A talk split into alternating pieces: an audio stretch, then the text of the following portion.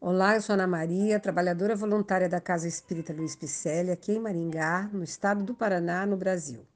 Estou fazendo a leitura do livro Coletâneas do Além, ditado por diversos espíritos amigos, através da Lavra Mediúnica de Francisco Cândido Xavier. O episódio de hoje intitula-se Para a Mulher, Eugênia Braga. Na dolorosa situação dos vossos tempos, observamos a mulher de modo geral indiferente aos seus deveres. As ilusões políticas, a concorrência profissional, os venenos filosóficos invadiram os lares. São poucas as companheiras fiéis que se mantêm nos postos de serviço com Jesus, convictas da transitoriedade das posições humanas. Quase sempre o que se verifica é justamente o naufrágio de luminosas esperanças que a princípio pareciam incorruptíveis e vigorosas.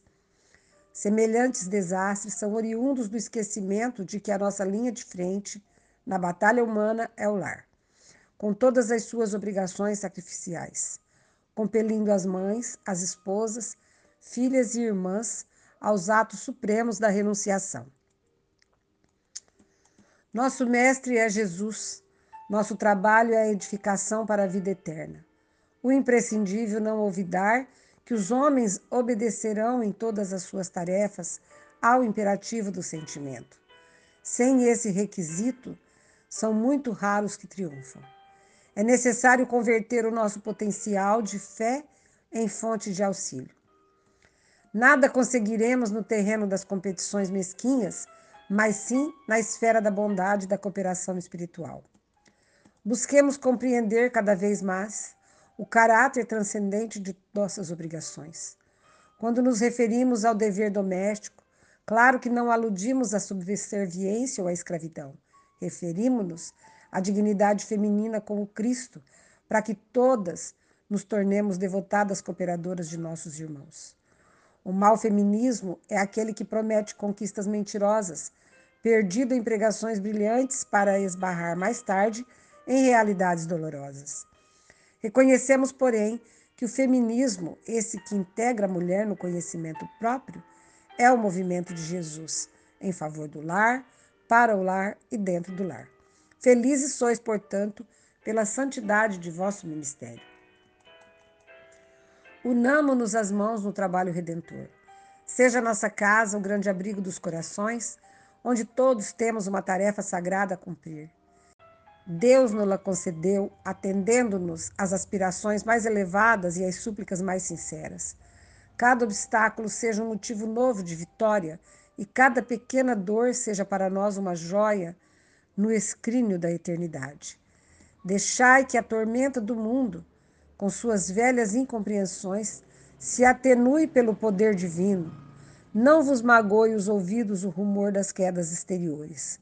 Continuai na casa do coração certas de que Jesus estará conosco, sempre que lhe soubermos preferir a companhia sacrossanta.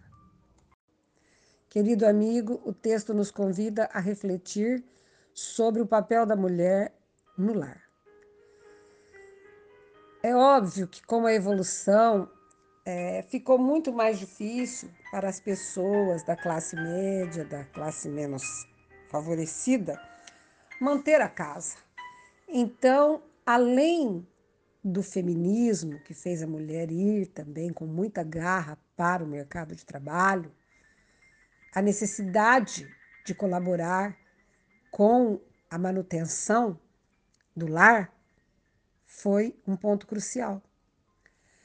É, isso, entretanto, não diminui o papel da mulher enquanto mãe, enquanto esposa, porque apesar dela delegar muitas vezes a tarefa do lar, os filhos nas creches, ela tem um momento é, de estar junto, os finais de semana, as noites, a possibilidade, a possibilidade às vezes de um almoço. Então, muitas vezes nós perdemos em quantidade, mas podemos melhorar em qualidade. Que a gente possa estar trabalhando, que a mulher possa estar colaborando com seu marido sem abandonar o lar. Creio que essa seja a verdadeira vontade do Cristo. Que a gente esteja juntos nos momentos de alegria, de tristeza, de dificuldade. E aquelas que não foram para o mercado do trabalho, parabéns. O trabalho da casa, ele é edificante, ele é difícil e ele é tão necessário também. Há espaço para todas as situações. Apenas estejamos atentos de em todos os lugares em que passarmos, o amor de Deus seja o motivo para que as coisas fluam da melhor maneira.